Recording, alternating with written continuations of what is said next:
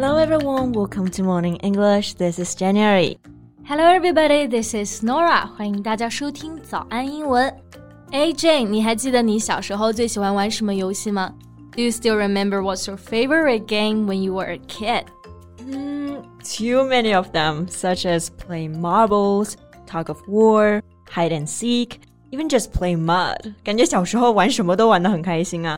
比如说自己玩泥巴过家家，我觉得都很好玩。嗯，是的。不过我发现啊，很多小朋友玩的游戏还是真的非常经典啊，像刚刚说到的这个 playing marbles 玩弹珠，还有 tug of war 拔河，hide and seek 捉迷藏，感觉就是在每个国家都有的。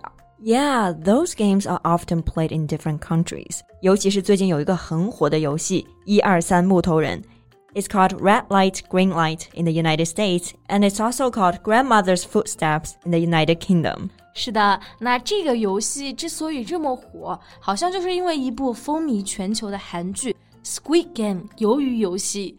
The hit series tells the story of hundreds of cash-strapped contestants accepting an invitation to competing children's games for a tempting prize. 没错，cash-strapped 就是指的经济拮据的。 那这部剧呢，讲述的就是数百名京剧拮据的人接受了邀请参加儿童游戏比赛，而在这场游戏当中有非常诱人的奖金，but the stakes are also deadly。但是呢，它也有致命的高风险。Right. The consequences for losing at any of these kids games is a brutal and sudden death. 基本上每一个游戏都会淘汰一半的人，所以这个韩剧的题材其实是比较暴力血腥的。yeah, that's why the series has also drawn criticism. Now, many schools are warning parents not to let children watch Squid Game. 没错，没有想到的是啊，随着这个韩剧在全球走红，欧洲的部分学校和家长都马上紧急的命令学生不准看。没错，这部剧呢给各国带来的连锁反应还真让人意想不到。So in today's podcast, let's check out what happened.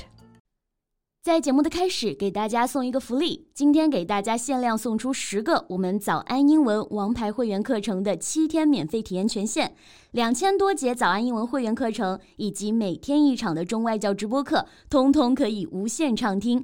体验链接放在我们本期节目的 show notes 里面了，请大家自行领取，先到先得。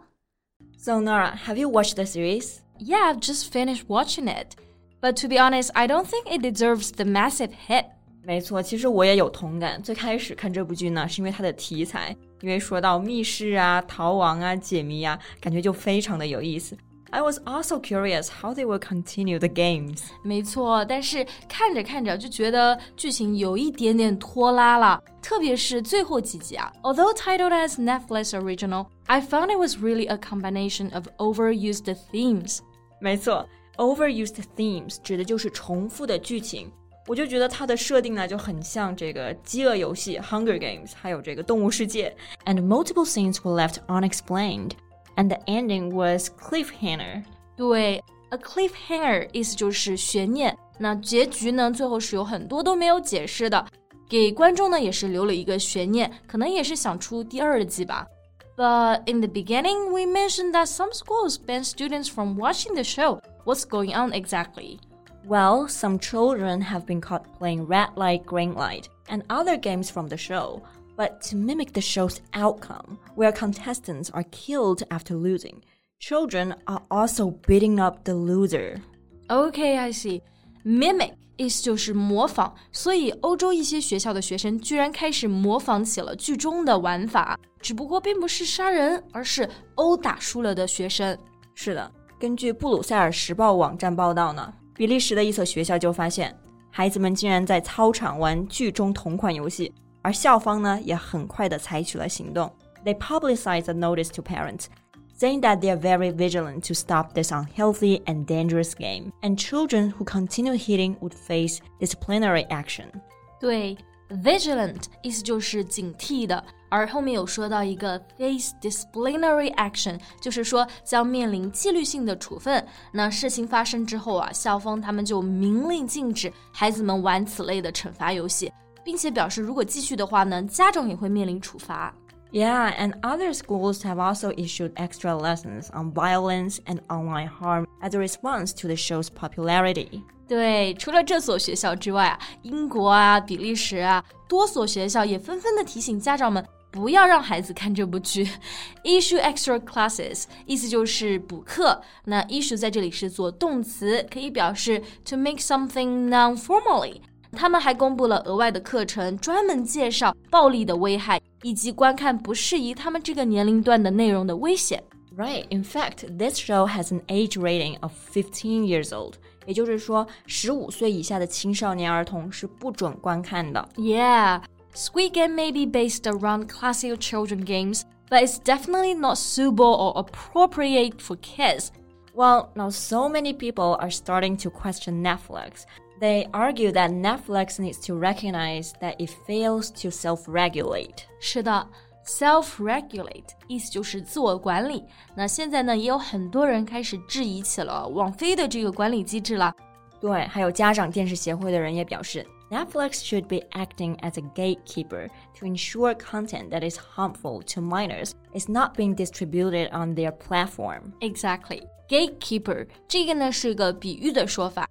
It's a person or system whose job is to check who and what is allowed to go through a gate.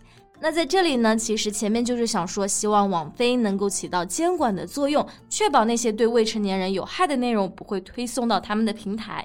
是的，那未成年人，我们这里用到的一个词呢，就是 minors，这是一个比较正式的词啊，经常在这种法律的语境上用到。For example, it is an offense to serve alcohol to minors。对，不过虽然说网飞肯定是需要进一步去优化自己的机制啊，但我觉得家长本身的监管其实也更重要。Parents can also take appropriate measures. Yeah, whether by applying parental controls or more closely supervising their children on social media and gaming platforms. 是的，supervise. This means to be in charge of somebody or something and make sure that everything is done correctly, safely. 意思就是监管照料，像这类题材的电视剧啊，其实还是比较多的， 比这血腥暴力的呢也有。所以有一些人也认为不应该完全甩锅给制作方，反而家长们应该想想怎么样更有效的监督自己的小孩用电子设备之类的。没错，比如我在 Fox News 下面就看到了很多这样类似的评论。嗯哼、有一条就是说，Parents need to be parents and not let their children watch the program. Quit trying to blame the company. 对。这个语气也是比较的严肃了啊。但另外一些网友也指出来，parents cannot actually control something their kids do。And they don't think that Netflix cares about their parents or children。那这些人呢，就认为家长其实是很难控制小孩实际在做什么，反而是网飞完全没有考虑到小孩或者是家长。哎，总之呢，持两方意见的人都很多。而随着这部剧的热度攀升，越来越多的连锁反应也让人啧舌。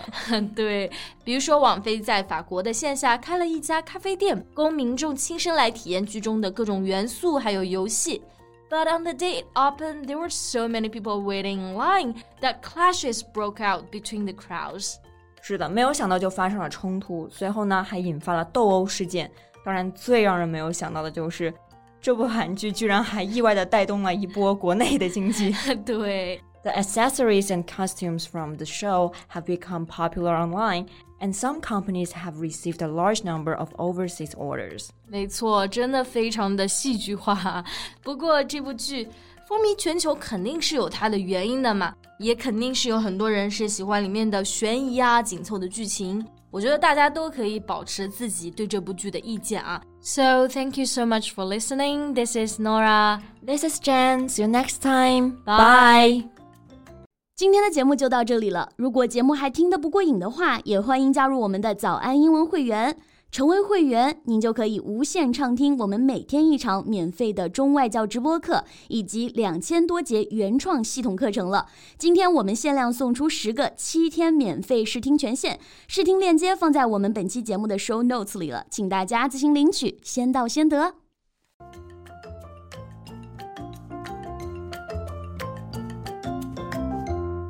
This podcast is from Morning English。学口语就来早安英文。